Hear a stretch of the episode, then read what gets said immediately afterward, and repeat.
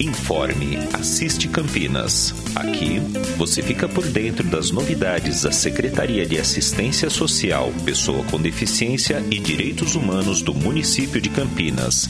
Apresentação Vandecléa Muro. Olá, sejam todos bem-vindos à nossa 13 terceira edição do Boletim Informe Assiste Campinas.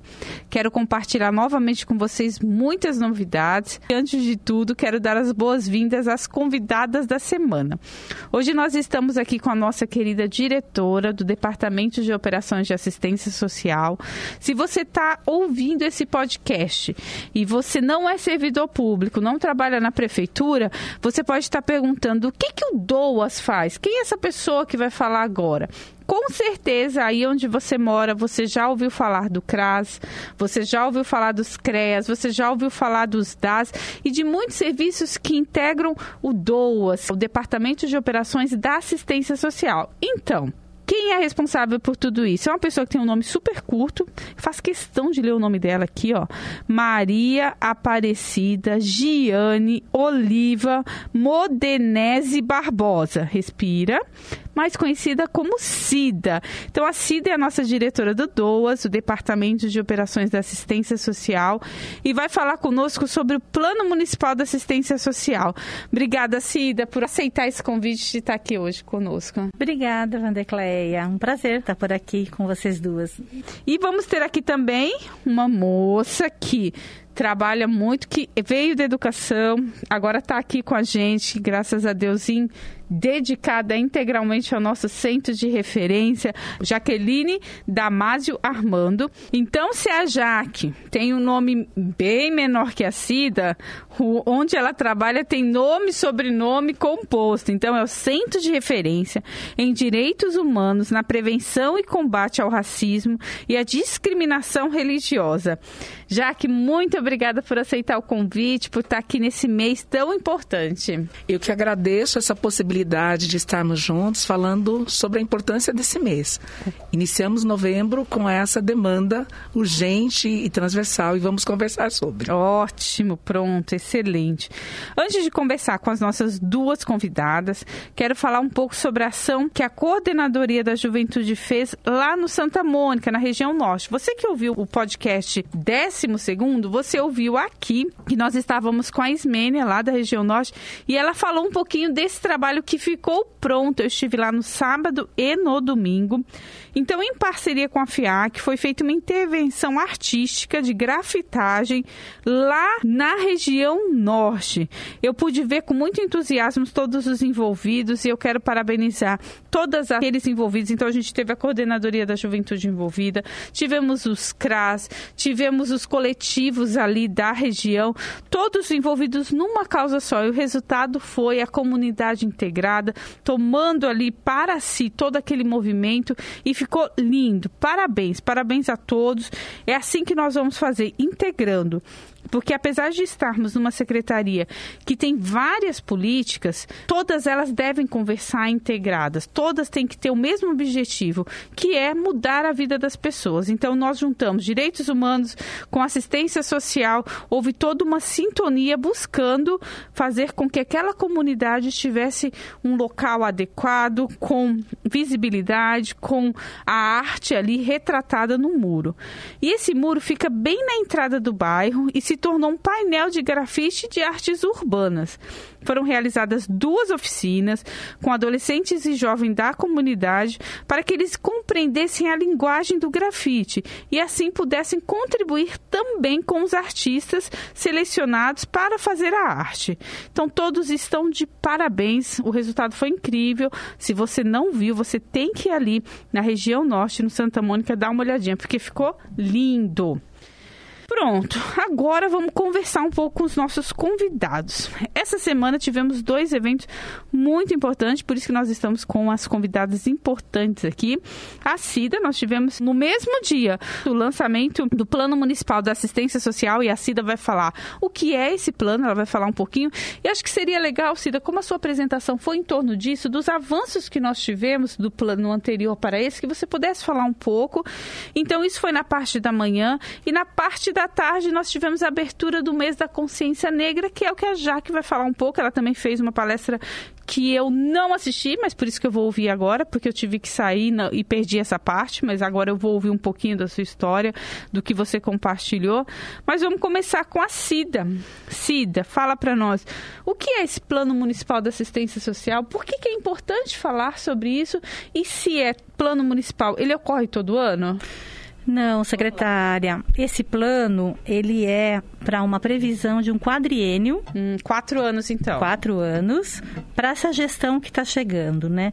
Todo prefeito, quando ele é eleito, ele ainda exerce um ano do quadriênio do plano municipal de assistência social do outro governo, uhum. né, do outro prefeito.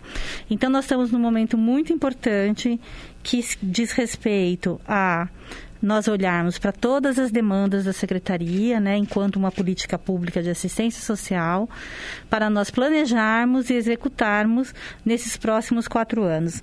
Então, ontem foi lançado o plano, apresentado uma prestação de contas, não só na parte orçamentária, mas na parte de toda a política pública, e foi lançado então o PMS. Esse PMS está, nós temos um link que está na página da secretaria. Lá temos todas as propostas. Então, se pessoas... alguém quiser saber o que, que nós estamos planejando, propondo de planejamento para os próximos quatro anos, basta acessar o site da prefeitura que lá terá acesso. Isso, mas isso é uma primeira etapa, hum. porque esse planejamento a gente chama assim que é um processo democrático, porque a gente faz junto aos trabalhadores, aos gestores, aos usuários, aos parceiros dessa política.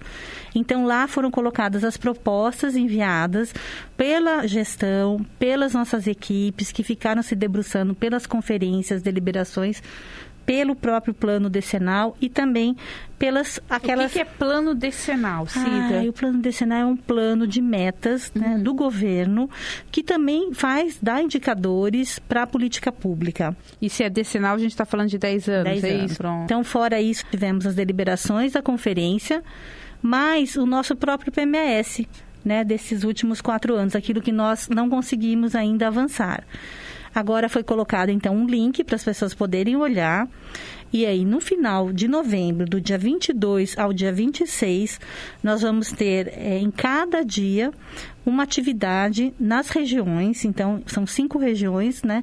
De segunda a sexta, serão feitas rodas de conversa apresentando os dados pela vigilância nossa, né, é, aqui sócio-territorial, que vai apresentar os dados da secretaria e aí após isso vão ter as discussões para, junto àquele grupo, poder ter uma votação, uma indicação, né? não diria uma votação, mas uma indicação do que aquele território é, entende como uma proposta que seria interessante e faria sentido para aquela região.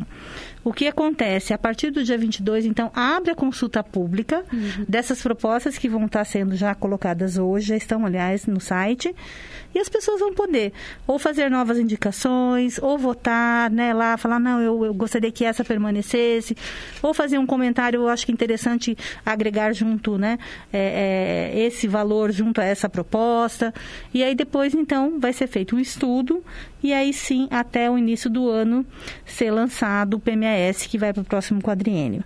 Após isso, ele passa pelo Conselho Municipal, que vai aprovar né, esse, essa proposta. E aí sim, nós estamos com as tarefas aí para nós olharmos para esses próximos quatro anos. Isso também, obviamente, é uma diretriz da secretaria, mas não impede que novas coisas, né? Porque quatro anos uhum. é muito uhum. dinâmico. Uhum. Então aparecem outras coisas e aí a gente vai tendo que fazer também novas construções, né? A partir, mas isso seria o que está é, nos direcionando para essa política aqui em quatro anos no município de Campinas. Ótimo. E, e, o que eu pude tirar da sua fala é que é uma construção coletiva, né, Cida? É algo que nós estamos propondo, mas ouvindo a sociedade, tem a proposta de ouvir a sociedade, a participação do conselho, sempre ouvindo, porque de fato o que nós queremos é melhorar a vida das pessoas e ninguém melhor do que as próprias pessoas que serão atendidas, que receberão o serviço, dizer de que forma que nós podemos melhorar, né? Sim, sim, porque é, quem está no território é que vive, né? Uhum. Que sabe os desafios, né? Que tem a leitura.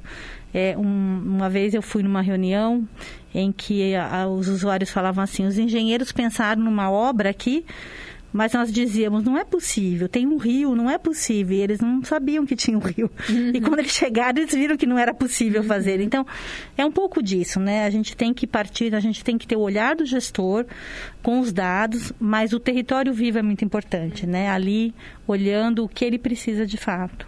Então, Cida, eu volto. Agora eu vou falar com a Jaque, mas eu gostaria que você pensasse, e aí dá um tempinho para você, de três destaques que você poderia trazer do PMAS anterior, de ações que tivemos, você pensar aí do que foi efetivado, e de algum destaque que você possa trazer do que nós estamos propondo agora para o novo PMAS. Então, coloca a cabeça para pensar que uhum. eu já volto com você. Então, agora nós vamos falar com a Jaque. Jaque, a Cida falou de desafios Falar de consciência negra, falar de igualdade racial é um desafio constante. E nós tivemos ontem a abertura, né, Jaque, do mês. Conta um pouquinho como foi a sua participação importantíssima. É, vale esse destaque mesmo, né, do desafio constante, porque a gente vive numa sociedade que é voltada para a branquitude, né? E constantemente a gente precisa estar tá fazendo apontamentos muito elucidativos, instrutivos para essa questão do protagonismo negro, que ao longo da nossa história ele sempre foi apagado, ele sempre foi omitido, renegado, enfim.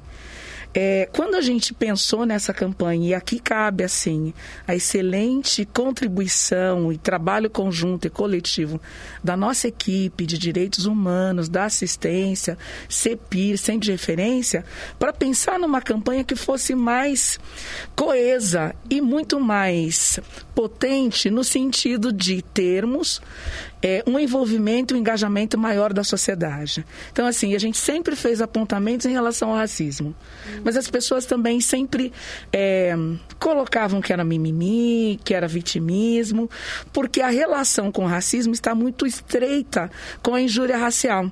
Então, as pessoas sempre têm aquela noção de que racismo só ocorre quando eu xingo o outro quando eu pratico uma injúria, quando eu vou para uma situação de enfrentamento e, consequentemente, alguns termos são deferidos, né?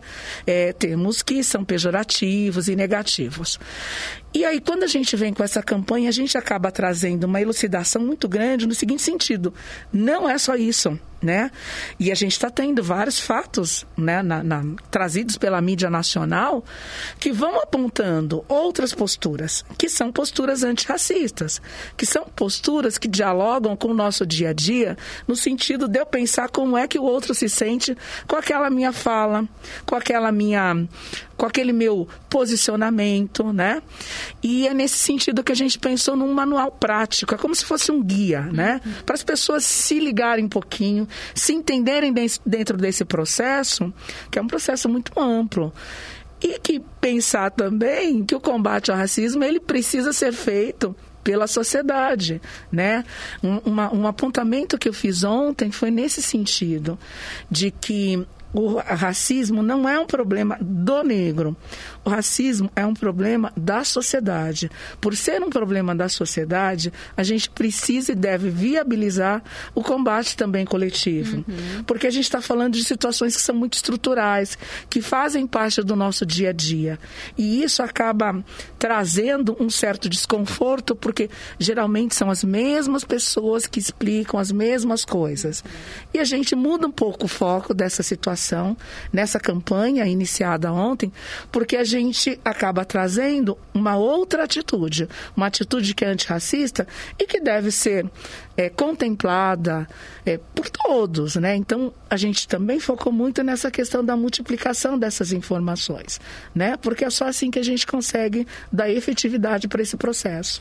E nós estamos falando de uma cidade, acho que melhor do que ninguém, você como professora pode dizer, que foi a última do país a abolir a escravatura. Então, eu acho que nós temos, eu não sei se a palavra seria esse um débito, eu não sei se, é, se seria essa palavra, mas de fato precisamos falar sobre isso. Não é um assunto que tem que ficar por debaixo do tapete, não é um assunto que tem que ser falado só na prefeitura, só no departamento de direitos humanos. É um assunto que tem que estar na coletividade para construirmos. Exato.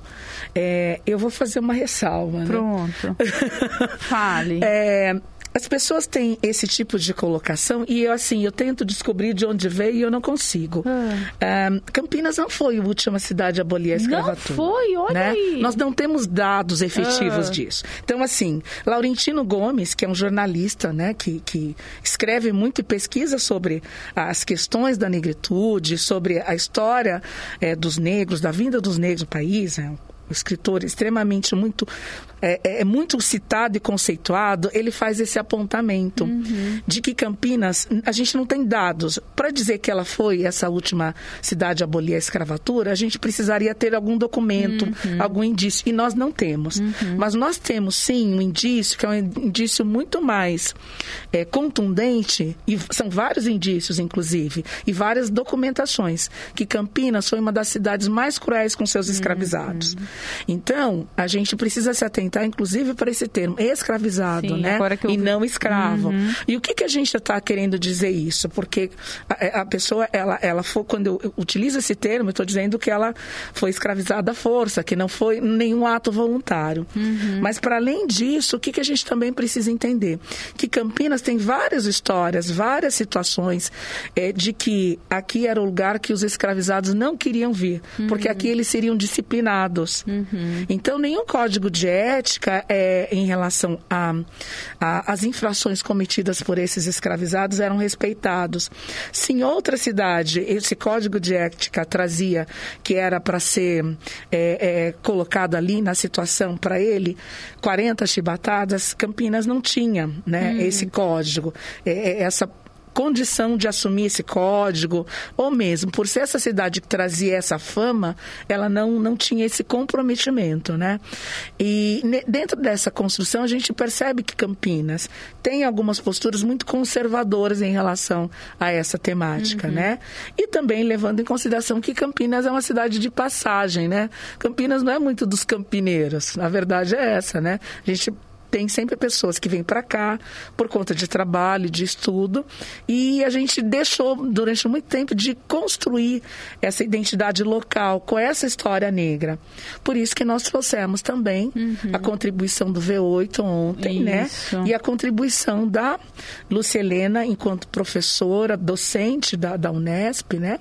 É, nos trazendo assim apontamentos de 20 lugares elegidos por uma sociedade civil, ele, elegidos por, uma, por entidades, é, poder público. Eu participei dessa eleição também, para a gente ter, enquanto memória, dos 20 lugares negros de Campinas. Né? Então a gente teve um, ontem uma, uma tarde muito proveitosa nesse sentido.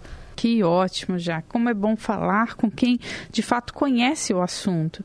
Então, você que está acompanhando a 13 terceira edição do podcast, nós estamos falando sobre dois assuntos muito importantes. Um sobre planejamento dos próximos quatro anos, Plano Municipal da Assistência Social, e estamos falando sobre o planejamento diário que nós temos que ter sobre a consciência negra.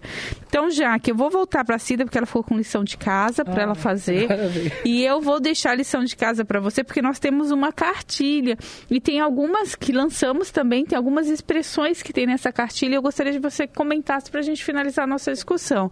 Cida, vamos ver se você fez a lição de casa. Ah, e antes eu queria falar uma coisa. Pronto, fale. eu acho que você começa, né, dizendo quanto ah, as políticas têm que ter essa interação, né? E aí, ouvindo a Jaqueline, eu sei que vários serviços da assistência vão fazer mobilizações, vão fazer é, vários eventos, né? Então a gente vai ter na Sudoeste, no dia 29 e 30. A própria Jaqueline estará no CRAS Laudelina fazendo uma roda de conversa. O CRAS Laudelina é o nosso CRAS mais recente, né? Que teve, foi eleito, o nome foi escolhido pela comunidade ali, faz referência a uma das grandes mulheres aqui da nossa história negra, é isso, né? Viu? né? Secretária, não sei nem se ela já confirmou, mas eu já estou falando. Ah, tá confirmado, imagina depois dela. Pronto, Jaque. E não tem como, e não, aí mas tá a gente confirmado, vai ter sim. evento no Dandara, na Noroeste, sim, no eu satélite. Faço formação no Dandara. Isso, no satélite Íris, no Anhumas, vários CRAS aí, né, fazendo a mobilização nesse mês tão importante, né, da igualdade racial. Então, só para compartilhar que isso é importante, essa interlocução entre Se os departamentos. Se me convidar, eu vou, tá, Cida? Tá, é uma agenda de cinco, pelo menos, que já tem. viu? Ela tem rodinha no pé. Eu vou mesmo, faço questão. Ai, ai. Mas aí, com relação à minha tarefa, Hum, pensei um pouco aqui. Acho que nós tivemos, sim, né, vários avanços, até se nós levarmos em conta a pandemia, né, tudo que ocorreu, que ainda estamos, né, agora até no maior desafio, né, no aumento de pobreza e todas as coisas que vêm juntos. É, nós tivemos é, uma instalação de um CRAS, né?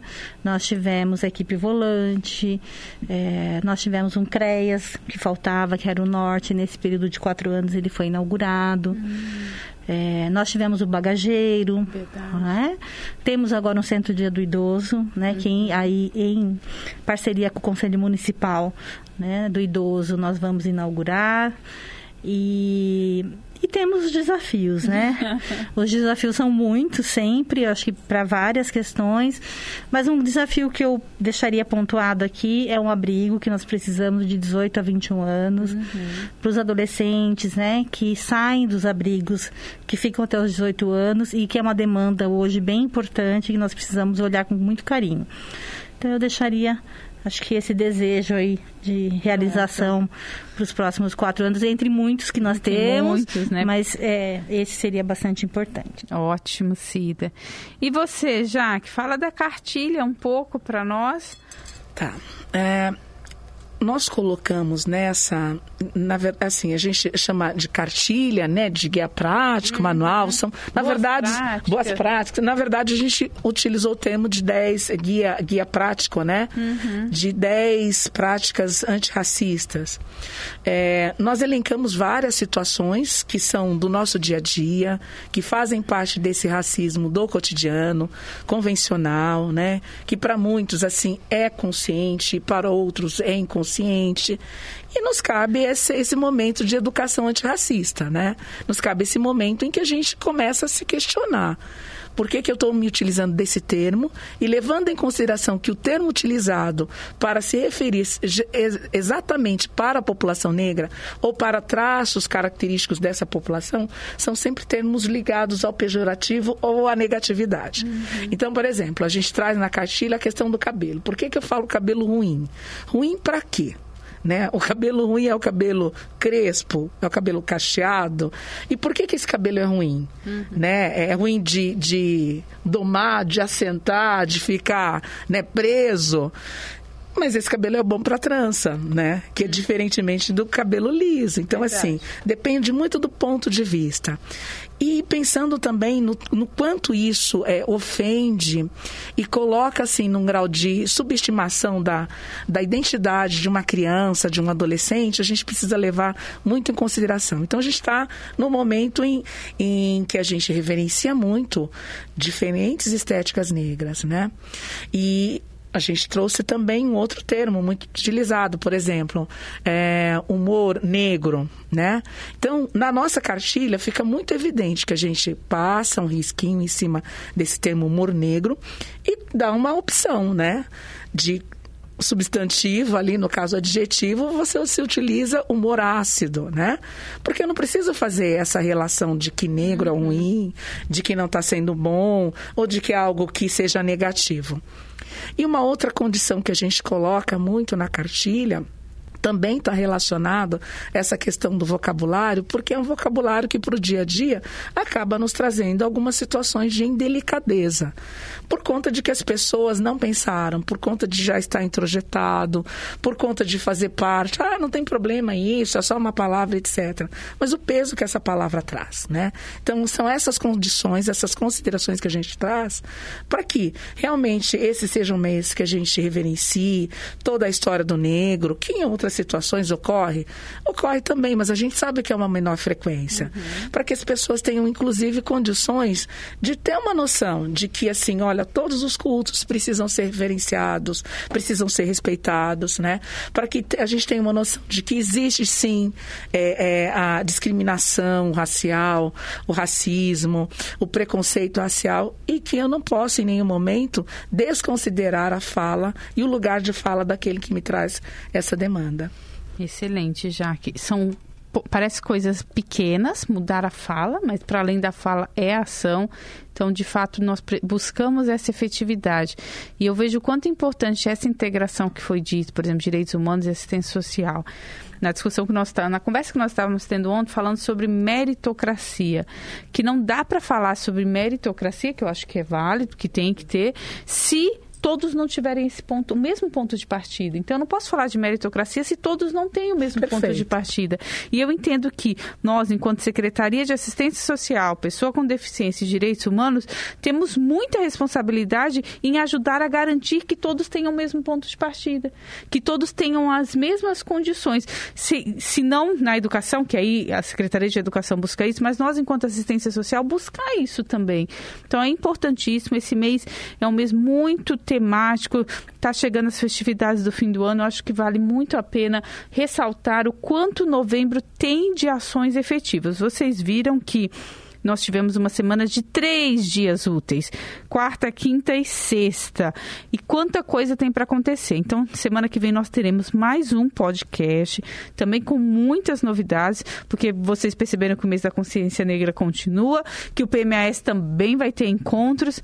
E eu quero agradecer. Cida, obrigada por estar aqui é, de forma. E aí, quem está ouvindo, para ouvir, queria que você deixasse um recado para todo o pessoal ali do Doas que está te ouvindo, porque eu sei que o pessoal, pelo menos a Ismênia, disse que ela coloca todo mundo para ouvir. Eu acredito que os demais CRAS também ouvem. E depois você, Jaque, muito obrigada por estar tá aqui, por representar a questão dos direitos humanos, por todo esse trabalho que você tem feito. Tenho muito prazer em trabalhar com mulheres tão dedicadas, assim como você e como a Cida. Obrigada, viu? Obrigada, secretária. Agradeço pelo convite. Deixo um recado aqui para toda a minha equipe que continue dedicada, né, acreditando nessa política e que nós estamos juntos. Pronto, Jaque. Agradeço as considerações feitas, realmente o prazer é meu pela oportunidade, por trazer essa temática. Percebo que a gente está no momento em que a gestão municipal tem dado toda a importância para essa temática de tanta relevância para a população negra campineira. Quando digo população negra, é legal também já ficar aqui o um indicativo. Estou dizendo pretos e pardos. Pronto. Que a gente consiga ter esse entendimento sempre. Ótimo. E a vocês que nos acompanharam em mais essa edição do podcast, muito obrigada. Semana que vem tem mais. Um abraço. Tchau, tchau. Você acompanhou o Informe Assiste Campinas. Voltaremos na próxima semana com mais novidades.